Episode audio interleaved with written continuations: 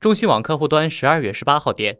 国家发改委等部门十八号公布关于全力做好二零二零年春运工作的意见。铁路要进一步强化幺二三零六网站技术防控发挥候补购票等有效手段维护公平的网络购票秩序做好电子客票试点推广等工作推行回空方向列车票价优惠措施鼓励反向春运千方百计增加运力同时保证慢火车开行规模。